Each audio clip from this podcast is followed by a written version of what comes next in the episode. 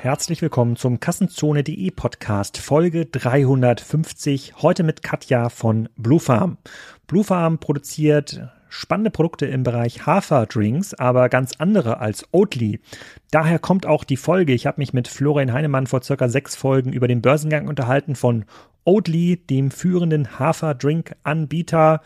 Das hat uns so ein bisschen verwirrt, die Bewertung und das Geschäftsmodell, das fanden wir irgendwie nicht so cool und deshalb haben wir nochmal eine richtige Expertin eingeladen, die sich damit auskennt, wie man solche Haferdrinks produziert, wie groß der Markt ist, wie profitabel der Markt auch sein kann, mit Produkten, die noch deutlich nachhaltiger sind als das, was Oatly ähm, verkauft. Wir gehen auch auf die diversen Haferdrink-Mythen ähm, ein und ich konnte eine Menge dabei lernen und ich denke, Katja kann euch auch noch eine Menge beibringen rund um das Thema pflanzliche Milchersatzprodukte. Ich weiß gar nicht, ob man das noch sagen darf. Ich darf es auf jeden Fall sagen. Und dann noch ein zweiter Hinweis. In eigener Sache rund um das Thema Food haben wir mit Apinio zusammen eine Studie gemacht. Wie kaufen Menschen in Deutschland eigentlich ihre Lebensmittel offline versus online und wie schnell passiert der Wandel, auch dank Gorillas, Picknick und Co. Dabei sind Ergebnisse herausgekommen, die sogar mich überraschen. Knapp 30 Prozent aller Deutschen kaufen schon teilweise Lebensmittel online. Viel mehr, als ich dachte. In den Großstädten sind die Zahlen noch extremer. Die Markenbekanntheiten der neuen Anbieter sind viel höher, als ich das vermutet habe. Das heißt, der Shift passiert jetzt, um es mit Udo Kieslichs Worten zu sagen, wer jetzt keinen Chip im Spiel hat, verliert auf jeden Fall. Ich verlinke nochmal die Studie in den Shownotes, die ist kostenlos, ihr könnt euch auch die Rohdaten anschauen. Also wer jetzt online gründen möchte, der sollte sich im Bereich Lebensmittel rumtummeln, das was Katja hier auch im Podcast macht. Deshalb viel Spaß mit Blue Farm und ähm, ja, eine spannende Lernkurve rund um das Thema Haferdrinks wünsche ich euch. Katja, willkommen zum Kassenzone.de Podcast. Heute eine Spezialausgabe rund um das Thema mh, hm, Haferprodukte. Ich glaube, man darf gar nicht mehr Hafermilch sagen. Kommen wir gleich nochmal drauf zu sprechen. Ich habe mit dem Florian Heinemann vor ein paar Wochen den Oatly Börsengang besprochen und da geht es ja um ähm, Milchersatzprodukte und da haben wir relativ viel ja, versucht zu fachsimpeln, sind, glaube ich, auf der Datenseite und Finanzseite recht gut unterwegs. Auf der Produktseite sind wir natürlich komplett lost. Und äh, deswegen haben wir dich eingeladen. Du bist nämlich auch in diesem Bereich unterwegs. Ein junges Business, ähm, sozusagen aus unserer, aus unserer schönen Hauptstadt, glaube ich sogar. Und ähm, dann äh, wollen wir uns mal ein bisschen anhören, was du zu diesem Markt zu sagen hast und äh, wie du dazu stehst. Erstmal herzlich willkommen und erzähl doch mal den Hörern und Zuschauern hier, wer du bist und was du genau machst. Ja, erstmal vielen Dank für die Einladung, Alex. Wir freuen uns natürlich sehr, dass wir heute hier sein dürfen. Ähm, ja, Katja, ich bin äh, 32 Jahre alt, äh, bin vom Background her BWLerin, ähm, habe erstmal meine berufliche Laufbahn in der Beratung IT- und Digitalbereich gestartet. Ähm, bevor ich dann in den Startup-Bereich gegangen bin, war bei Amorelie im Bereich Business Development tätig, weil ich dann auch zuletzt dort geleitet habe und bin von dort aus zu Collex, ähm, einem Corporate Venture unter anderem von Coca-Cola und anderen Getränkeherstellern hier aus Deutschland, haben dort eine B2B-Bestellplattform für Gastronomen Lieferanten aufgebaut und war dort zuletzt als CEO tätig und habe da alle ähm, businessseitigen Bereiche ähm, gesteuert. Und ja, seit Sommer letzten Jahres habe ich mit Philipp von Have äh, zusammen Blue Farm gegründet und äh, wir haben uns auf die Flagge geschrieben, quasi pflanzliche äh, Milch neu zu denken und das nicht nur produktionsseitig, konsumseitig, sondern auch äh, distributionsseitig. Denn äh, was die wenigsten Leute wissen, ist, dass pflanzliche Milch immer ein Konzentrat, Hafer, Mandel, Soja, angereichert bis zu 90 Prozent Wasser ist. Das heißt, wir verpacken und transportieren letztendlich ganz viel unnötiges Wasser, was wir eigentlich zu Hause aus unserem Wasserhahn äh, bekommen könnten. Und da dachten wir, das können wir besser und haben das erste enzymatisch behandelte Haferpulver entwickelt, mit dem du dir zu Hause deinen Haferdrink ganz frisch, ohne Zusätze, ohne Bindemittel ähm, aus 100% Biohafer äh, zusammenmischt. Dadurch 90% Verpackungsmüll Spaß, ganz viel Transportemissionen und Lebensmittelabfälle, weil du wirklich nur das konsumierst, was du wirklich brauchst. Und ähm, ja, als erste vegane Direct-to-Consumer-Milchmarke schicken wir dir auch bis zu 8 Liter Hafermilch per Warenpost in deinen Briefkasten. Ähm, gerne aber auch mehr, wenn man durstiger ist. Genau. Okay, und äh, da vielleicht schon mal, um damit am ersten Mythos aufzuräumen, also es ist jetzt nicht so, es gibt ja auch ähm, Sojamilch, wir kommen gleich nochmal auf die Bezeichnung, mhm. ich glaube, weil da, da gab es ja auch diesen einen Rechtsstreit, über den wir mit Florian gesprochen haben, wer darf eigentlich mhm. das Milch nennen. Ähm, und äh, das heißt also auch eine Sojamilch ist quasi jetzt nicht ein Saft, der aus der Sojabohne gepresst wird, mhm. sondern aus dem Soja Bohnenkonzentrat, da wird da Wasser reingemischt, das wird dann noch ein bisschen angereichert, vielleicht mit Kalzium oder anderen Sachen. Ähm, genau. Und dann genau. wird das als Sojamilch verkauft. So ist das bei den Hafer, bei den Haferdrinks dann auch. Ist das richtig?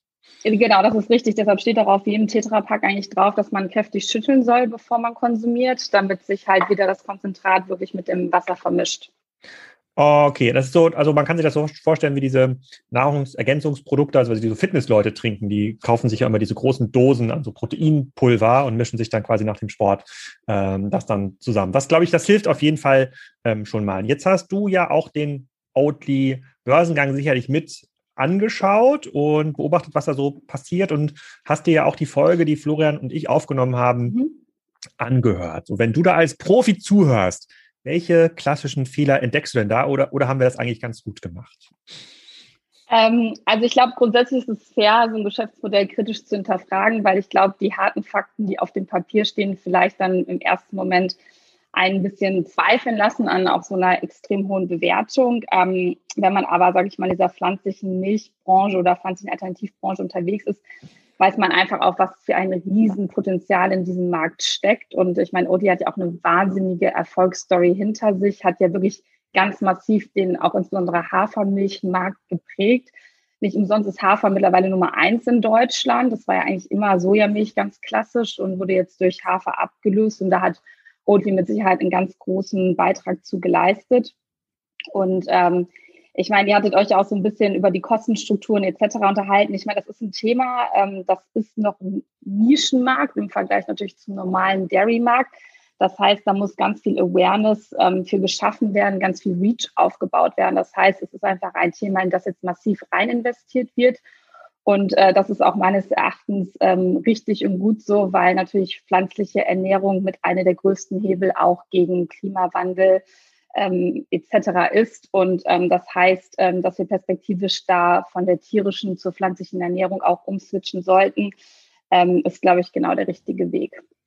Die wesentliche Kritik, die ja Florian und ich hatten, wir reden gleich nochmal ein bisschen über das Produkt, mhm. was es eigentlich ersetzt oder wie gut es eigentlich ist, mhm. war ja, dass, obwohl Oatly ja schon jetzt im neunstelligen Umsatzbereich unterwegs ist, sich eigentlich die die Rohmarge gar nicht so stark verbessert. Also die müssen mhm. relativ viel Geld investieren, um das Produkt eigentlich herzustellen, sind dann nur bei unter 30 Prozent war das, muss ich nochmal nachgucken, mhm. aber relativ geringer ähm, Rohmarge und dadurch, dass es ja ein, ein, Modell ist, was sie über den klassischen Handel verkaufen, bleibt mhm. da halt kaum was hängen. Plus gleichzeitig steigen ja andere Unternehmen ja auch in diesen Markt ein. Es ist jetzt ja kein, Oatly hat jetzt nicht irgendwie 5000 äh, Patente für eine bestimmte Technologie, sondern ja. das kann natürlich jetzt auch ein Danone, Nestle, viele Konzerne fangen jetzt an, ja, so Haferdrinks äh, oder ähm, äh, sozusagen so Milchersatzprodukte auf Pflanzenbasis zu entwickeln. Und dann fehlt uns so ein bisschen dieser, Wettbewerbsvorteil von, von Oatly. Bei vielen anderen Marken war es immer so, die haben einen sehr starken Direct-Consumer-Anteil ähm, ähm mhm. gehabt, sehr, sehr hohe Margen, weil sie auch irgendwie cool waren. Und das war, ist ja hier gar nicht der Fall. Das heißt, Oatly hat sich relativ schnell in diese Handelsfalle ähm, mhm. begeben. Und dass das Marktpotenzial riesig ist, das kann man ja überall nachlesen. Also das wird sich ja vielleicht verzehnfachen sogar in den nächsten zehn mhm. Jahren. Das heißt, es wird immer mehr, sozusagen diese, werden immer mehr diese Produkte ähm, genutzt und das wahrscheinlich zu Lasten klassischer Milcherzeugnisse, mhm. glaube ich. Können wir gleich mal darüber sprechen. Ähm, aber da hat sich Oatly einfach nicht gut ähm, aufgestellt. Ähm, hat das denn dazu geführt, dass gleich fünf Investoren bei euch angeklopft haben, gesagt haben, wo ist das nächste Hafermilch-Business, wo ich investieren kann? Ähm, nein, das hat tatsächlich nicht dazu geführt. Ähm, ich glaube, es sind so verschiedene ähm, Dinge, die man da auch irgendwie beachten muss. Es ist einfach ein äh, neues Produkt, was auf den Markt kommt. Das heißt, ähm, es liegen auch andere Produktionsprozesse dahinter. Es ist ein anderer R&D-Engel, an dem man da rangehen muss im Vergleich zu klassischen Molkereiprodukten. Es muss sehr viel auch in ähm, Produktionsstätten investiert werden. Das hat Oatly ja auch ganz massiv in den letzten Jahren getan. Und das spiegelt sich jetzt, glaube ich, auch einfach ähm, am Ende des Tages in so einer Kostenbilanz eines Unternehmens wieder. Ähm, in unserem Fall, äh, wir sind tatsächlich auch das einzige enzymatische ähm, Haferdrinkpulver, was wir derzeit zumindest äh, äh, gefunden haben.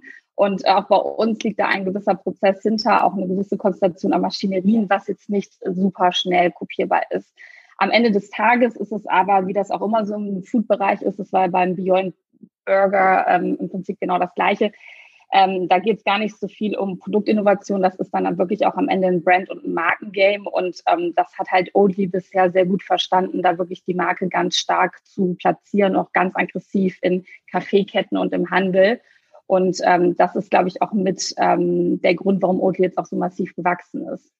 Hm, okay, aber äh, ich, ich würde trotzdem keinen Weg dran vorbei zu sagen, dass das natürlich eine sehr, sehr ambitionierte Bewertung ist aufgrund der ähm, aktuellen Definitiv, Zahlen. Ja. Ähm, ähm, aber, der, aber der Markt ähm, wächst sehr, sehr stark. Dann lass doch mal äh, nochmal zum Produkt kommen, bevor wir auf euer Geschäftsmodell äh, nochmal mhm. im, im, Detail zu sprechen kommen. Ich hatte das ja auch schon vorgelesen äh, in dem Podcast mit äh, Flo Heinemann. Ich, ich selber äh, ähm, äh, ich, ich, selber habe quasi keinen Bezug zu, äh, ähm, ja, ich, zu Haferdrinks oder Sojadrinks. Ich habe immer normale Kuhmilch, sage ich mal, sagen vom Biobauern, ähm, holen, holen wir die. Und äh, bin aber auch komplett, ich bin da ko komplett offen. Ähm, und wenn ich mich aber da so ein bisschen informiere, Hafermilch, Kuhmilch, Sojamilch und, und in diesen verschiedenen Foren so rumlese und versuche, eine objektive Meinung zu bekommen, das ist schon mal total schwierig in diesem Markt. Das ist ein, ein mhm. sehr, sehr religiöser Kampf ähm, scheinbar. ähm, dann kommt da so ein bisschen raus, dass, ähm, dass man das Thema so gesund, nicht gesund nur sehr schwer beantworten ähm, kann, weil in diesen meisten der ähm, pflanzlichen Produkte ist natürlich in der Regel weniger Eiweiß drin und ganz oft sind so Kalziumvitamine künstlich hinzugesetzt. Mhm. Ja, und dann wird das irgendwie aufgeschüttelt dann mit Wasser, fair, fair enough, aber es ist ja eigentlich ein ist im, im, Grunde genommen ein, ein klassisches Getränk, ist jetzt es ist kein Naturprodukt. Es ist im Grunde mhm. genommen eher zu vergleichen mit einem Bier als, als mit normaler, ähm, als mit normaler ähm, äh, Milch. Siehst du das auch so oder, ähm, oder sehe ich das falsch? Ähm, ich glaube, es kommt tatsächlich ein bisschen auf den Pflanzendrink an, den man äh, konsumiert. Es gibt welche, wo extrem viel Zusatzstoffe und Bindemittel und Konservierungsstoffe drin sind. Jetzt im Fall von Blue Farm ist es wirklich zu 100 Prozent Bio-Hafer. Das heißt, es ist wirklich ein naturbelassenes Produkt, wo du einfach nur äh, Wasser hinzufügst. Ich glaube, letztendlich geht es auch gar nicht so in der Diskussion darum, was ist jetzt gesünder, Kuhmilch oder pflanzliche Milch. Ich glaube, ähm, das sind so zwei Komponenten, warum Leute ähm, dazu neigen, vielleicht der Kuhmilch den Rücken zuzuwenden. Das ist zum einen ganz klassische gesundheitliche Gründe wie Laktoseintoleranz oder dass auch Kuhmilch schon durchaus auch chronische Entzündungen im Körper hervorrufen kann. Es gibt ja auch ganz viele Diäten, wo auch gesagt wird, mal eine gewisse Zeit auf Milchprodukte verzichten. Und dann aber glaube ich, äh, die Leute, die auch pflanzliche Milch trinken, das ist auch ganz stark einfach ähm, aus dem Nachhaltigkeitsaspekt getrieben, weil du einfach äh, durch ähm, pflanzliche Milch auch schon am Morgen äh, was Gutes äh, für den Planeten sozusagen tun kannst. Und einfach, wenn man da so ähm, auch die Ökobilanz vom Haferdrink mit einer Kuhmilch vergleicht, da hast du wirklich 80 Prozent weniger CO2-Emissionen, 80 Prozent weniger Landnutzung, 15 mal weniger Wasserverbrauch. Also das ist schon massiv. Ne? Und ich meine, im Endeffekt macht es die Summe an Menschen, die dann halt auf eine pflanzliche Milchalternative umsteigt, die dann auch was zusammen bewegen können. Deswegen wie gesagt, glaube ich nicht, dass es darum geht, ist jetzt Kuhmilch oder pflanzliche äh, Milch gesünder. Ähm, insbesondere bei kleinen Kindern sagt man ja auch immer, dass Kalziumzufuhr extrem wichtig ist. Das ist natürlich Kuhmilch ein super Lieferant. Ähm, da haben wir auch einen Blogartikel bei uns drüber geschrieben, dass grundsätzlich, wenn man da auf pflanzliche Milchalternativen umschwenkt, halt gucken muss, dass halt das Kind eine andere Kalziumquelle bekommt. Oder man benutzt halt ein Produkt, wo Kalzium hinzugesetzt wurde. Und das habt ihr nicht. Also bei euch ist wirklich nur Hafer drin. Also ihr macht jetzt quasi, setzt nichts dazu? Genau, also unser ähm, erstes sozusagen Hero-Produkt ist 100% Hafer, da ist nichts anderes drin. Das gibt es auch so nicht am Markt. Die meisten tun noch Salz hinzu ähm, oder dann halt noch weitere äh, Bindemittel. Ähm, das ist bei uns wirklich ganz, ganz clean Label und das ist uns auch in unserer Markenphilosophie sehr, sehr wichtig. Wir werden jetzt aber auch sehr zeitnah andere Produkte auf den Markt bringen, wo wir auch mit ähm, Zusätzen im Vitaminbereich beispielsweise arbeiten weil beispielsweise bei Veganern kennt man das ja auch, Vitamin B12, ein Riesenthema, ähm, das muss zusätzlich hinzugenommen werden. Calcium beispielsweise, also da ist sehr viel Musik drin und dadurch, dass wir auch diese pulverbasierte Formel haben, lässt sich das natürlich auch ähm, sehr schön hinzusetzen.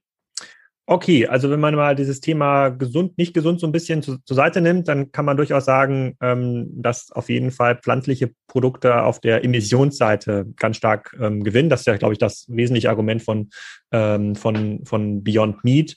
Und wenn man dann in der Lage ist, ob es jetzt Kalzium, Vitamine, andere Sachen sind, hinzuzufügen, dann muss man sich halt überlegen, ob man das dann eher aus der äh, natürlichen Quelle nimmt oder dann eher künstlich hinzufügt. Aber es ist so ein Trade, ist eigentlich so ein Trade-off. Es gibt da nicht dieses eine ist besser oder, oder schlechter. Aber ich glaube, für die genau, Leute, die also, es ja. nicht brauchen als Kalziumlieferant, die im Grunde nur ihren Schuss Milch morgens in den Kaffee machen, äh, die sozusagen tun sich nichts Schlechtes, wenn sie das jetzt mit ähm, Haferdrinks machen oder mit, mit Soja, äh, mit einem Sojadrink anstatt mit normaler Milch. Richtig, genau. Ah. Und ich meine, da ist ja auch viel passiert, auch geschmacklich. Ne? Also ich, als ich das erste Mal, ich trinke jetzt seit acht Jahren pflanzliche Milch, ich weiß noch, ich, da gab es auch damals eigentlich nur Sojamilch, als ich mir dann meinen ersten Latte Macchiato am Starbucks auf der Mönckebergstraße in Hamburg geholt habe, dachte ich wirklich, ich trinke ein Pott Getreide. Ähm, und äh, da ist einfach auch an den Rezepturen so viel passiert, dass mittlerweile auch pflanzliche Milch wirklich auch sehr äh, lecker schmeckt und bekömmlich ist und auch durchaus mit der Kuhmilch mithalten kann. Äh, das merken wir aber auch oft, wenn wir mit Leuten sprechen, dass dann immer eins zu eins mit der Kuhmilch verglichen wird. Und das ist, glaube ich, nicht richtig, weil Hafer beispielsweise an sich ist ein, eine super Pflanze, ein sehr schmackhaftes Produkt und das kann dann auch ruhig nach Hafer schmecken und sollte auch nicht nach Kuhmilch schmecken.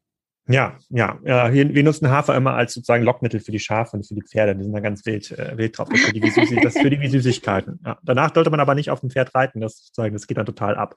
Ähm, okay, dann gehen wir mal, äh, dann gehen wir mal auf äh, äh sozusagen Blue Farm ähm, im Detail oder kommen wir mal auf mhm. Blue Farm im Detail zu sprechen. Ähm, ihr seid ja noch nicht so alt. Äh, magst du ein bisschen was über euch erzählen? Wie viele Leute arbeiten bei euch? Wo kriegt ihr euren Hafer her? Wie macht ihr das denn eigentlich genau, euer Business? Ähm, genau, also grundsätzlich ähm, sind wir letztes Jahr mit der Idee erstmal gestartet und haben dann erstmal auch versucht, die Nachfrage zu verstehen. Ne? Verstehen die Leute überhaupt das Konzept äh, von Hafermilchpulver? Haben da ähm, einige Online-Tests gemacht mit einem Dummy-Online-Shop, einfach mal geguckt, wie ist die Nachfrage mit Baristern in Berlin gesprochen, dann eine eigene Rezeptur entwickelt, Produzenten gesucht und sind jetzt ähm, im Januar an den Markt gegangen.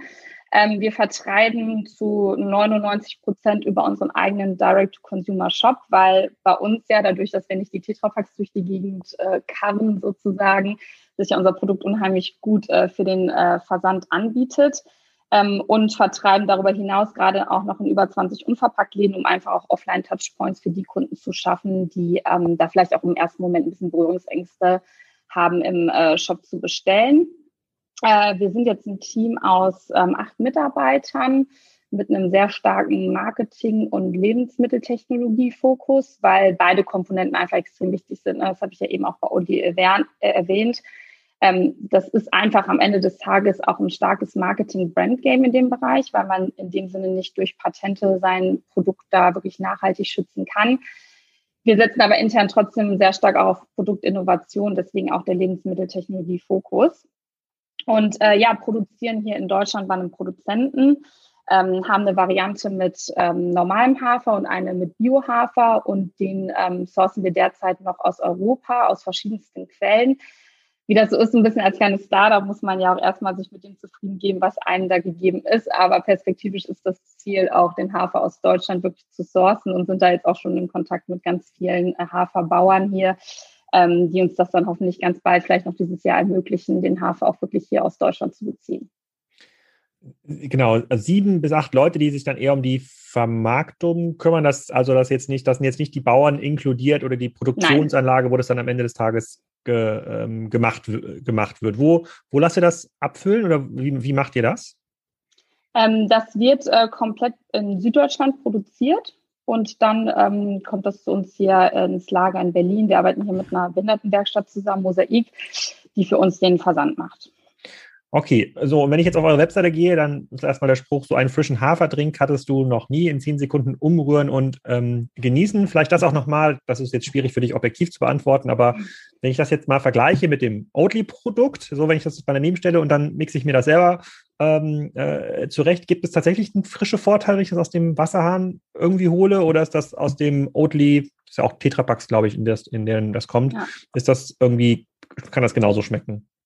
Ähm, also grundsätzlich geschmacklich, ähm, glaube ich, mit der Oatly Natur sehr gut vergleichbar. Im Blind Tasting merken die Leute aber schon, dass es geschmacklich bei uns doch ein bisschen frischer und natürlicher schmeckt. Man muss sich das ja so vorstellen, so ein Tetrapack ist ja über Wochen schon abgefüllt äh, gewesen. Das heißt, das Wasser und der Hafer standen ja über eine gewisse Zeit da drin. Äh, je nachdem, welche Variante man jetzt nimmt, sind dann auch, wie gesagt, noch ganz viele Konservierungen und Zusatzstoffe dort drin. Ähm, das heißt, rein objektiv gesehen fängt bei uns erst wirklich die Mikrobiologie an zu arbeiten, wenn du halt den Drink frisch ancheckst und das schmeckt man einfach auch. Ah, also es gibt tatsächlich, also ob das jetzt stimmt, kann ich jetzt schwer beurteilen, aber es ist mal glaubhaft, was du mir erzählst. Es gibt tatsächlich einen mhm. Vorteil, das frisch, äh, ähm, frisch zu machen. Total. Das ist mal gut. Also das, das schmeckt man wirklich im Blind Tasting. Also das muss man wirklich mal äh, ausprobieren bei sich zu Hause. Bei uns ist das ja auch ganz witzig. Unser Produkt ist ja, glaube ich, auch so, dass die Leute es auch immer erstmal pur probieren. Normalerweise kippen sich die Leute ja immer direkt ihre Hafermilch in den Kaffee oder ins Müsli rein aus dem Tetrapack. Und bei uns sind natürlich die Leute dann erstmal neugierig und probieren dann halt mal. Und wir haben tatsächlich auch sehr viele Kunden, die das auch einfach pur trinken. Okay.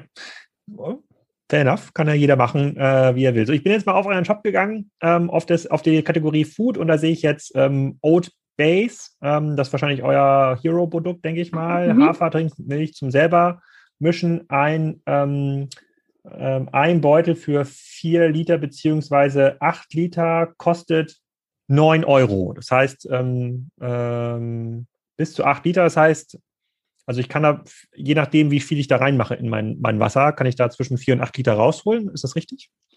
Ähm, genau, also wir haben zwei Produktgrößen, einmal eine 4-Liter-Packung und eine 8-Liter-Packung. Ähm, ah, okay, die, dann habe ich es äh, falsch, hab falsch gelesen. Dann sind es quasi zwei verschiedene. Also es gibt quasi einen größeren, größeren Beutel. 8 Liter, das ist fast ein Kilo, also kommen ungefähr so 100 Gramm auf ein Liter. Genau, richtig. Ja, 1 zu 10 ist im Prinzip ähm, die Ratio. Genau. Und das Gute bei dem Produkt, das habe ich auch bei Waterdrop schon bewundert, da war der Martin ja hier auch im Podcast.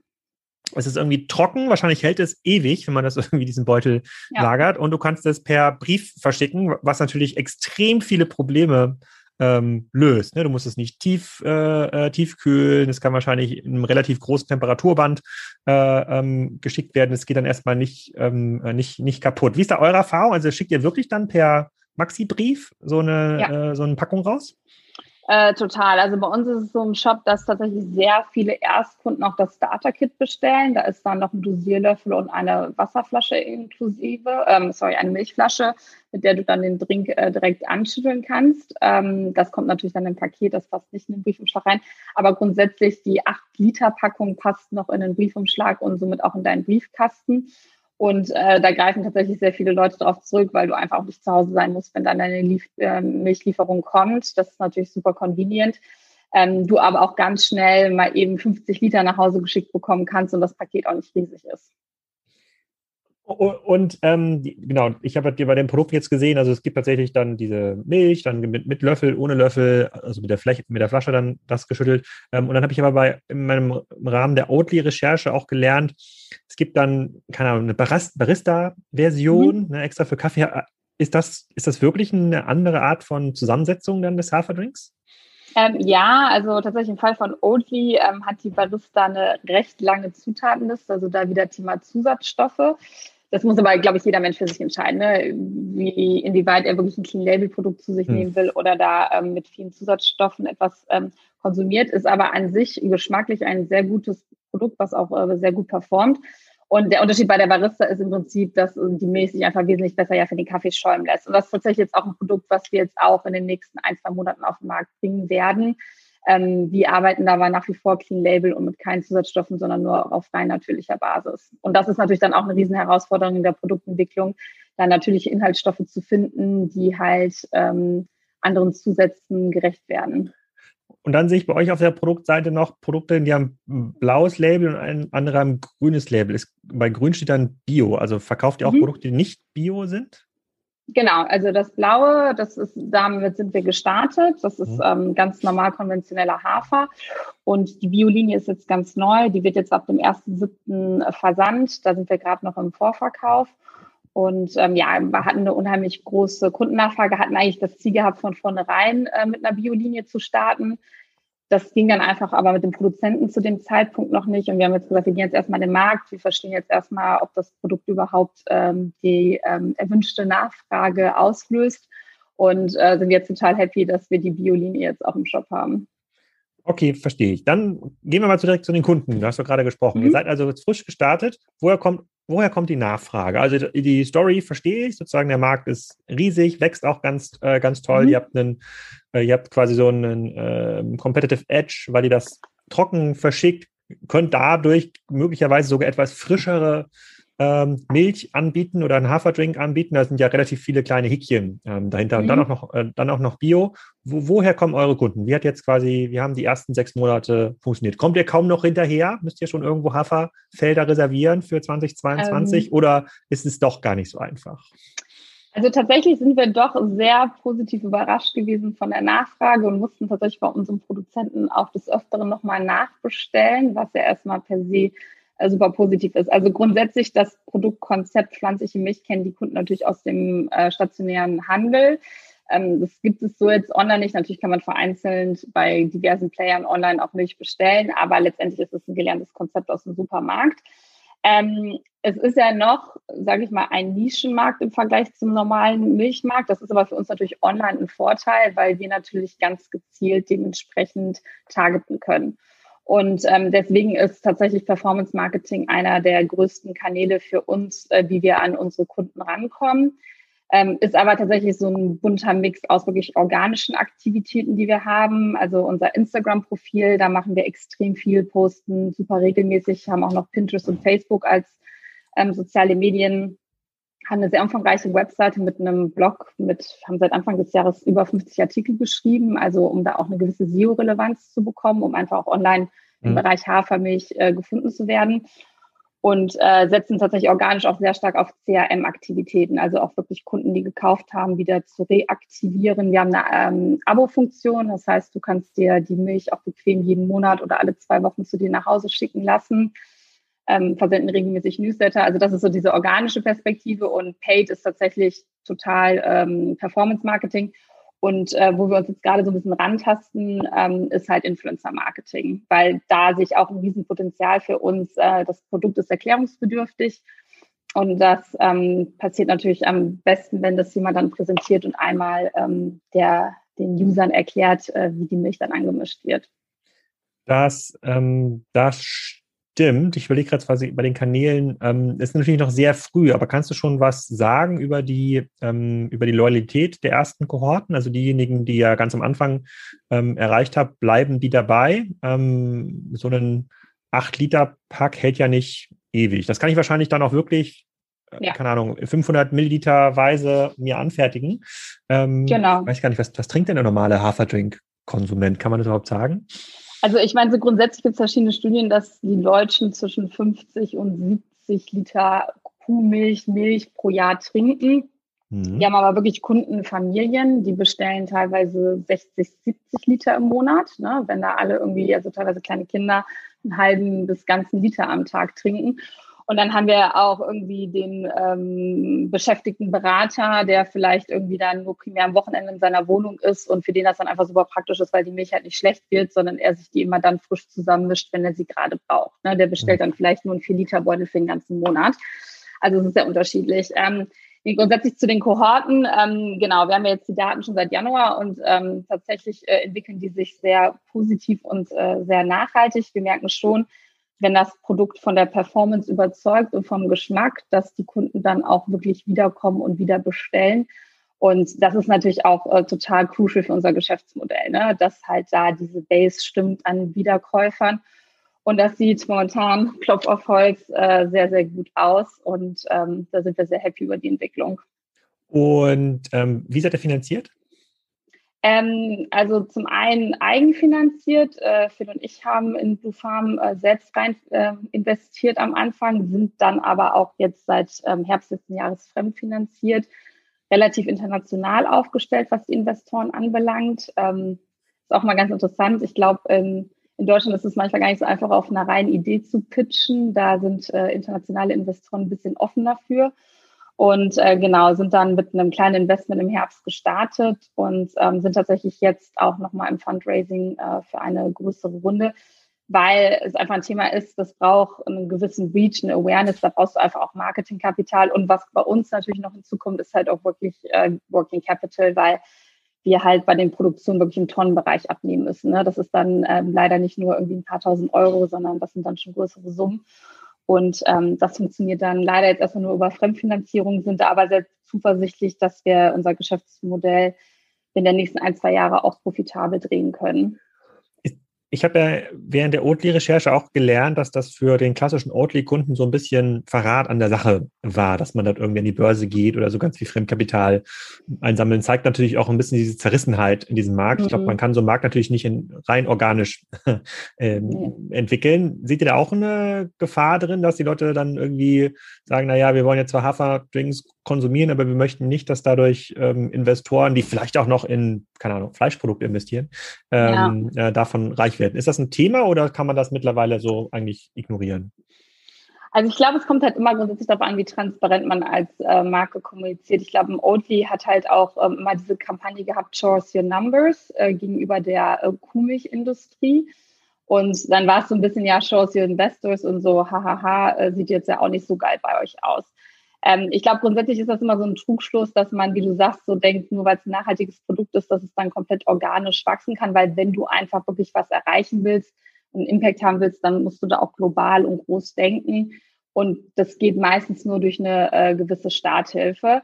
Ähm, das heißt also, wir bei Blue Farm sind da sehr transparent in unserer Kommunikation und ähm, das ähm, merke ich auch mit der Community, dass sie da auch sehr dankbar für sind und dann einem auch vielleicht den einen oder anderen kleinen Fehler mal irgendwie verzeihen, wenn man einfach immer ehrlich ist. Und ähm, wir haben da nie irgendwas versteckt und von daher haben wir da bisher auch noch kein negatives Feedback zu bekommen. Hm. Hat denn der Handel bei euch schon angeklopft und gesagt, das ist eigentlich eine gute Idee? Ähm, das nimmt ja auch weniger Platz weg im Regal. Also bei Waterdrop ist es ja ganz, äh, ganz genauso. Da sind die Margen auch ganz gut. Da müssten wir auch noch mal gleich drüber reden, ob das attraktiver ist als bei einem Oatly, weil das ist sozusagen aus einem, aus einem Margengesichtspunkt. Die Rohmarge ist einfach richtig schlecht für, so ja. ein, für so ein Geschäft. Ähm, genau, vielleicht fangen wir mal mit der ersten Frage an. Ähm, der Handel, Rewe, Edeka und Co. Jetzt seid ihr natürlich noch sehr, sehr jung dabei. Ich weiß gar nicht, wie der klassische Hafer-Drink-Konsument euch jetzt schon kennen müsste. Wenn man da wahrscheinlich stark mhm. drin ist in der Szene, hat er vielleicht schon mal von euch gehört, irgendwo ja, in, in, in Instagram-Post ähm, gelesen. Ich kannte euch auch nicht. Äh, ich, das war ja ein Intro ähm, von einem Ex-Kollegen von dir. Äh, Grüße an ähm, Udo, der ja hier bei ja. uns ähm, intern eigentlich nur Fudo heißt, sozusagen der, der, Food, der super, der super Food-Experte.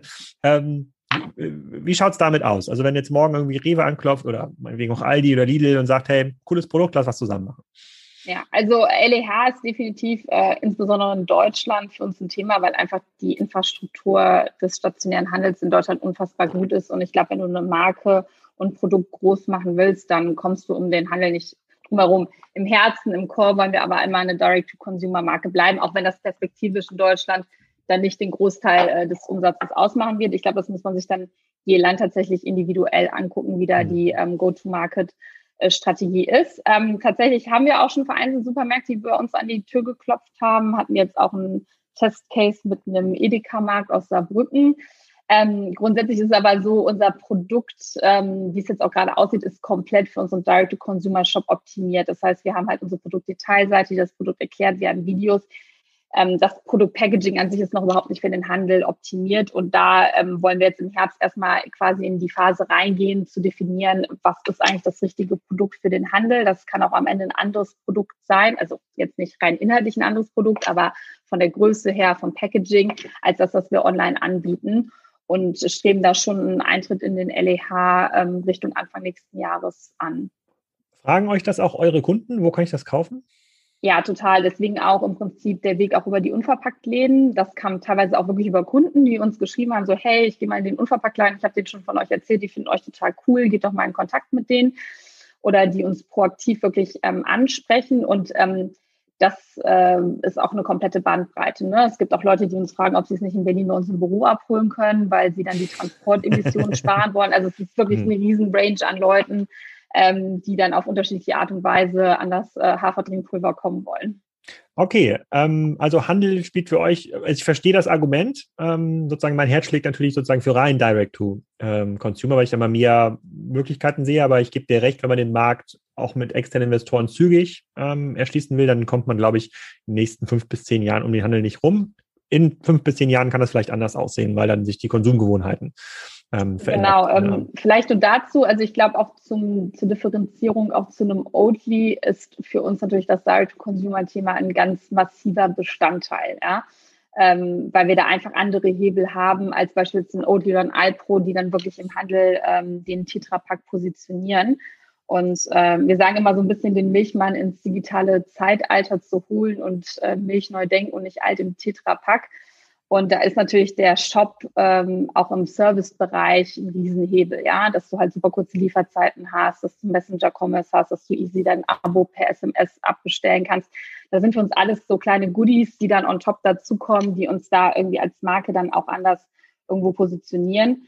Und ähm, wir natürlich auch durch dieses ganze Community Building, was wir über Social Media betreiben, auch sozusagen einem anonymen Milchmann auch einfach irgendwo ein Gesicht geben. Und ähm, das ist natürlich auch ein Riesenunterschied zu diesen ganz klassischen Handelsmarken. Hm. Okay, dann bleiben wir mal kurz bei der Marge. Ja, angenommen, dass mhm. mit den Rewe, Edekas und Co. wird irgendwie besser und bleiben wir jetzt erstmal auch bei diesem Standardprodukt. Äh, ähm, wir sind jetzt bei dem, ich glaube, der, ähm, der 4 Liter Beutel kostet 8 Euro oder ist es der 8 Liter Beutel? Nee, der 4 Liter Beutel kostet ähm, 8 Euro 79. 79 ja. Genau, das sind 7,40 Euro netto. So, wenn ich jetzt der Edeka-Händler ähm, Tatsächlich ähm, 8,21 Euro, weil wir nur 7% ähm, Mehrwertsteuer bezahlen. Ah, okay. da zum Glück, weil der, das ist ja auch eine riesen Debatte über pflanzliche Milchprodukte, dass die da auch die Mehrwertsteuer gesenkt werden soll. Dadurch, dass wir aber pulverbasiert äh, sind, ähm, fallen wir da zum Glück in die 7% rein. Ah, okay, gut. Also 8,20 Euro. 8,20 Euro. So, wenn, ja. ähm, wenn ich jetzt der Edeka-Händler bin, ich möchte das ja auf jeden Fall nicht teurer verkaufen in meinem Laden, als ihr das auf eurer Webseite verkauft. Also die meisten wird es egal sein, aber wenn man so ein bisschen ähm, in die Zukunft denkt, dann möchte man ja da auch kompetitiv unterwegs sein. Dann äh, ähm, 8,20 Euro, wenn ich sozusagen eine ordentliche Handelsmarge haben will, dann würde ich dir maximal vier bis fünf Euro netto geben für mhm. das, äh, idealerweise sogar noch weniger. Ähm, würde sich das für euch noch lohnen? Also wenn ich jetzt eine Palette abnehme, Handel äh, sozusagen eurer, eurer, eurer Drinks und also nicht der, nicht der Drinks, der, des Pulvers ähm, und sage, ja gut, aber dann möchte ich maximal 4 Euro die Tüte bezahlen. Macht ihr das? Ähm, wenn wir in die Abnahmemengen vom LEH reinkommen, das heißt, dann können wir unsere Produktion noch massiv skalieren und das heißt, da senken sich natürlich dann auch unsere Produktionskosten, dann ist das auf jeden Fall etwas, was für uns abbildbar ist. Ähm, aber jetzt momentan wäre es möglich, aber es, es wäre kein, äh, erstmal kein Riesengewinngeschäft, sage ich mal. Damit verbindet sich für mich so ein bisschen die Frage, und das habe ich, was fand ich bei Oatly halt so interessant. Ähm, die haben ja quasi nicht so eine richtige Skalierung in der Produktion gezeigt. Also die Preise waren irgendwie stabil, aber die, mhm. Roh, äh, äh, die Rohmarge hat sich nicht verändert. Liegt das irgendwie daran, dass Oatly bei dieser Masse an Ware, die sie verkaufen, einfach Probleme im Sourcing haben? Also dass sie einfach mehr Geld bezahlen müssen für guten Hafer oder ist es wirklich so, dass da durch diese, das Hinzufügen von, keine Ahnung, in, hier noch ein bisschen Enzyme, da noch ein bisschen Vitamine, dass dieser Produktionsprozess so teuer ist, weil wenn ich mal hier um die Ecke fahre und mir so ein Haferfeld angucke, das ist ja wirklich, mhm. das ist eine sehr dankbare Pflanze. Ist jetzt nicht wie Mais. Ja. Mais wächst ja auch auf, auf, auf, auf Steinboden gefühlt, aber es jetzt, ist jetzt, es kann jetzt eigentlich nicht so teuer sein, ähm, Hafer zu bekommen? Wo ist, wo ist da die Krux? Also Oatly hat es nicht zeigen können, dass sie wirklich skalierungsfähig sind in den letzten drei Jahren, was die Produktionskosten ähm, angeht. Kann auch damit einhergehen, dass sie einfach extrem hohe Logistikkosten haben, weil sie die Ware von links nach rechts schicken müssen, weil das Wasser ja schon drin ist bei Oatly. Genau, also ich glaube, das sind äh, verschiedene Komponenten. Grundsätzlich ist Hafer kein extrem teurer Rohstoff und all das, was auch hinzugesetzt wird, äh, das sind jetzt nicht die Kostentreiber. Das liegt dann tatsächlich wirklich im Produktionsprozess und ich glaube, das sind verschiedene Komponenten. Also wie gesagt, Oatly hat extrem viel in äh, Produktionsanlagen investiert, was ja dann auch, denke ich mal, in irgendeiner Art und Weise dann auch ein Stück weit auch auf die COX ähm, umgelegt wird. Und dann ist natürlich mit Sicherheit Logistik ein Riesenthema. Die sind jetzt ja gerade da dran, auch wirklich Produktionsstätten ganz massiv nachzuziehen. In den USA sind sie jetzt da dran, auch eine zweite aufzubauen. Äh, wegen Corona bedingt hat das alles ein bisschen länger gedauert. Und das ist natürlich etwas, was massiv ähm, in so Produktionskosten mit reinspielt. Und bei uns ist das im Prinzip ähm, ein ähnliches Thema, dass man jetzt natürlich am Anfang ist man sozusagen der, ähm, in der Nahrungskette ganz unten sozusagen als kleines Startup bei so einem Produzenten. Und ähm, man kriegt dann Produktionsslots, aber die Maschinen sind bei weitem noch nicht so ausgelastet, wie sie ausgelastet sein könnten. Und äh, deshalb ist da einfach unheimlich viel Luft dann auch noch nach oben in Sachen äh, Marge. Ne? Und ähm, ich glaube, ähm, dass das jetzt auch etwas ist, je mehr wir jetzt auch abnehmen, dass sich natürlich unsere Margen verbessern. Das wissen wir auch. Das haben wir auch von unserem äh, Produzenten natürlich auch schriftlich. Und ähm, von daher kann ich mir das bei Oatly nur so erklären, dass sie da einfach gerade extrem viel investieren und einfach extrem viele Umkosten haben, weil sie einfach logistisch noch nicht auf dieses Wachstum eingestellt waren. Vielleicht nochmal zum, kurz zum Produkt selber. Also ich, wenn ich sozusagen das Haferkorn, das haben wir bei uns immer in der Getreidequetsche, sozusagen quetschen wir das auf, äh, damit mhm. die Rinder das besser verdauen ähm, können. Haben wir nicht mehr jetzt, aber äh, die Schafe essen das auch lieber gequetscht. Ähm, ist es denn, muss, muss man noch viel mehr machen, als das quasi wie, wie so eine Art Mehl äh, umwandeln? Und dann kann man sich überlegen, ob man noch Vitamine und Salz hinzufügt, ähm, um daraus dann die Basis für euren Drink zu machen? Ähm, genau, also tatsächlich arbeiten wir ähm, mit ähm, Hafermehl. Also es kommt schon als Mehl fertig vom ähm, Haferlieferanten. Und dann äh, wird das Ganze, ähm, das ist ein sogenanntes Slurry mit ein bisschen Wasser, wird daraus eine dickflüssige äh, Flüssigkeit kreiert, wo dann Enzyme hinzugesetzt werden. Das sind Proteine, die dann die Stärke im Hafer aufspalten. Dadurch ähm, entsteht diese leichte Süße, die man danach auch im Drink äh, schmeckt. Und bei uns ist dann der Unterschied, bei Oatly würde man dann hingehen und noch mehr Wasser sozusagen mhm. hinzufügen. Und bei uns wird das Ganze dann halt getrocknet. Das heißt, wir arbeiten auch mit einem anderen Set an Maschinerie. Ähm, das ist natürlich eine Frage, die wir auch immer oft von den äh, Investoren bekommen. Ja, kann das Oatly nicht auch machen?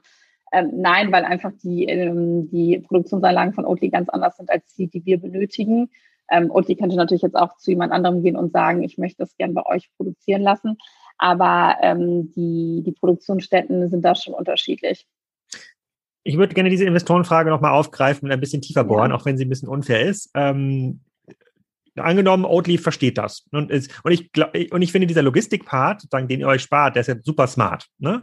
Oatly hat jetzt irgendwie diese Marke und du kannst jetzt sozusagen Oatly für zu Hause als Pulver bekommen. Die könnten ja morgen zu einem Produzenten gehen, zu eurem, und sagen, komm, ich nehme die tausendfache äh, äh, Menge ab. So geheim dürfte das ja nicht sein, was ihr, oder so schwer nachzubilden dürfte das ja nicht sein, ähm, was ihr macht. Ist das nicht eine reale Gefahr in eurem Business?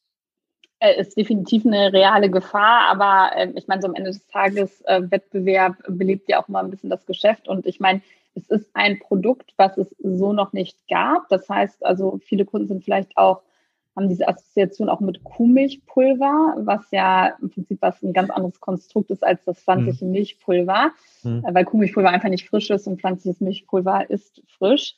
Ähm, das heißt, eigentlich, je mehr Player in den Markt jetzt erstmal gehen und da auch eine gewisse Education machen und eine Awareness ähm, dafür erzielen, dass es eigentlich so viel mehr Sinn macht, pflanzliche Milch pulverbasiert ähm, zu konsumieren, ähm, desto besser. Also da haben wir ehrlicherweise jetzt nicht Angst vor, dass ähm, jetzt äh, durch Nachahmer unser ganzes Geschäftsmodell erstmal äh, flach liegt, ähm, sondern der Markt ist so krass am Wachsen, ist so groß, dass da, glaube ich, wirklich der Raum für viele diverse Player ist. Und ich meine, wenn man heutzutage in so einen Supermarkt geht, ähm, ich meine, die pflanzlichen Milchregale sind mittlerweile riesig. Da gibt es wirklich von der Eigenmarke bis hin zu der Oatly ähm, diverseste Konstellation.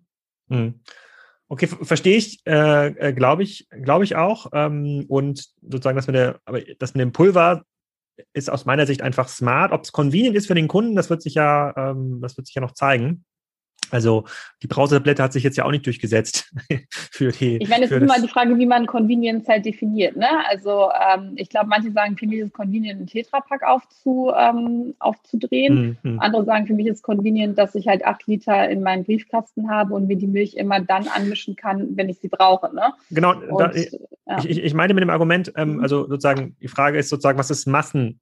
Convenient. Also bei, ich finde, Waterdrop ist eine extrem gute Analogie äh, zu eurem Business Model. Es sind ja auch sehr, also das ist ja auch kein günstiges Produkt. Ja, also ein so einem Job kostet ja genau, ein Euro, glaube ich nicht ganz, aber relativ viel Geld dafür, dass das erstmal nur das Wasser ein bisschen geschmacklich, also ein bisschen färbt mhm. und geschmacklich verändert. Ist auch ein cooles Produkt. Ich habe es jetzt viel getestet. Grüße an Martin an dieser, an dieser. Aber es ist vielleicht auch eine etwas andere Zielgruppe als die, die jetzt einfach möglichst convenient schnell im Supermarkt sich mal eine Kiste Wasser mitnimmt oder eine Kiste, äh, eine Kiste Apfelschorle oder sowas zum, äh, zum Beispiel. Ich versuche so ein bisschen zu verstehen, so wo an, äh, wo sind die, sagen, wo, wo ist das große Wachstumspotenzial an dem, ähm, bei, bei diesem Businessmodell. Ich glaube, wenn man es schafft, diesen Markt zu educaten und auch auf eurer, sozusagen auf eure, auf eure Markenwerte zu primen. Da ist ja sehr viel Positives dabei. Du hast das gerade schon äh, genannt. Das ist sozusagen Bio, äh, sozusagen die Behindertenwerkstatt, die das verschickt. Das ist ja schon sehr viel Gutes dabei. Kann daraus jetzt ein 100, 200, 300 Millionen Business werden. Das habe ich noch nicht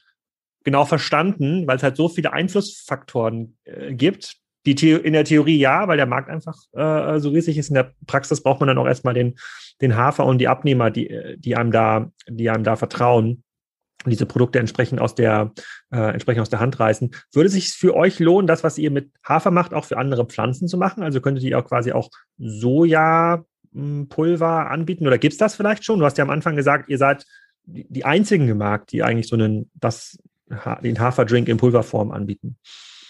Ähm, ja, also definitiv ähm, gibt es die Möglichkeit, da auch auf andere äh, ähm, Pflanzenkategorien sozusagen auch äh, drauf zu gehen. Äh, vielleicht zum Hintergrund, warum wir uns für Hafer entschieden haben, ist einfach, weil Hafer wirklich eine regionale Ressource ist. Also es hat mhm. auch einfach einen gewissen Nachhaltigkeitsaspekt und auch geschmackliches Hafer sehr neutral. Ähm, und das heißt, wenn wir jetzt auch andere Kategorien anstreben, dann würden wir auch immer gucken, ob es äh, nachhaltig zu sourcen ist. Ne? Also zum Beispiel Mandeln kommen primär aus Kalifornien. Gibt es auch vereinzelt natürlich in Europa, in Italien, Griechenland etc. Ähm, aber es ist halt schwieriger zu sourcen. Soja gibt es mittlerweile auch im Anbau, auch aus Deutschland. Ähm, also da achten wir schon immer auf einen gewissen regionalen Aspekt, weil ansonsten auch, finde ich, unsere Werte von Blue Farm sich das da nicht richtig widerspiegelt, wenn wir jetzt sagen, wir importieren jetzt aus ähm, Timbuktu, ähm, was ist für ein Rohstoff und ähm, äh, verarbeiten den dann. Also das ist uns schon extrem wichtig. Das ist aber mit Sicherheit jetzt auch äh, ganz oben auf unserer Produktroadmap, da auch noch andere Geschmacksrichtungen äh, auf den Markt zu bringen. Könnte man das auch aus anderen Getreidearten machen? Könnte man auch Gerstendrink machen und Weizendrink? Wobei das Bier ja im Grunde genommen Ja, also es gibt ja auch äh, Hanfmilch, gibt es jetzt ja auch mittlerweile. Also da hm. gibt es ja wirklich diverse. Ich glaube, man muss einfach dann immer auch gucken, wie das dann halt wirklich auch schmeckt. Ne? Also ob das halt dann wirklich auch passt. Aber da ist auf jeden Fall noch sehr viel äh, Musik in, in dem Markt und da wird es auch mit Sicherheit in den nächsten Jahren auch viele neue äh, Pflanzenüberraschungen geben, woraus dann auf einmal ähm, Milch gewonnen wird. Ja, ja, ich, ich, bin, ich, bin, ich bin gespannt. Ich bin auf jeden Fall, ähm, ich finde es auf jeden Fall extrem cool. Ich finde, ähm, ähm, mir hat es auf jeden Fall auch stark geholfen, nochmal diesen Markt zu verstehen. Ich habe auch jetzt gelernt, Hafer hat die Soja, den Sojadrink überholt. Äh, wer ist auf drei? Ist das Mandel oder was ist auf, auf drei? Ja, genau, Mandel. Ähm, das ist aber tatsächlich auch innerhalb von Europa ganz unterschiedlich. Ich glaube, in Frankreich ist zum Beispiel Mandel auf Platz eins. Also ähm, wirklich je nach Markt äh, verschiedene Vorlieben. Hm. Spannend. Und dann wird in diesem Jahr wahrscheinlich noch eine große Finanzierungsrunde äh, ähm, verkündet. Äh, und dann steht ja die internationale Expansion an. Dann dürfte ja, sagen wir mal, bei dem SPAC-Hype, den es ja gibt, so 2023, 2024 könnten wir dann vielleicht Blue Farm auch schon im öffentlichen Listing finden. Ähm, ja, mal gucken, also wie das Ganze jetzt weiter anläuft, aber äh, und äh, was da jetzt, sage ich mal, dann auch unsere Ziel gerade ist, wo wir uns da irgendwie hinbewegen werden. Ähm, aber Internationalisierung definitiv ähm, auch ein Thema. Wie gesagt, Direct-to-Consumer lässt sich ja auch sehr gut internationalisieren mhm. und äh, von daher wird es auch erste Testballons äh, Richtung Herbst, Anfang nächsten Jahres geben. Spannend. Habe ich irgendwas vergessen? Irgendein Mythos, den du jetzt noch unbedingt aufklären möchtest, äh, den die Kassenzone-Hörer ähm, kennen sollten?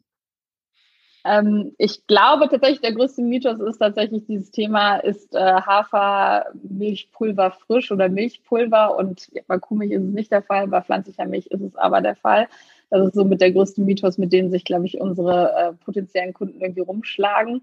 Ähm, aber ich glaube, ansonsten haben wir das Produkt eigentlich ganz gut beleuchtet. Sehr gut. Vielen Dank, Katja. Viel Erfolg für die weitere ähm, Expansion und dann äh, werde ich mir mal so eine, so eine Packung bestellen und hier mal so ein bisschen. Ja, wir schicken dir auch sehr gerne was zu. Also, Nein, gute ähm, Produkte müssen bezahlt werden. Ich will gar nicht bekommen. Das wirklich nicht schon. Ja, sehr schön. Aber freue ich mich total auf dein Feedback und ich glaube, du wirst positiv überrascht sein. Alles klar. Vielen Dank. Danke dir.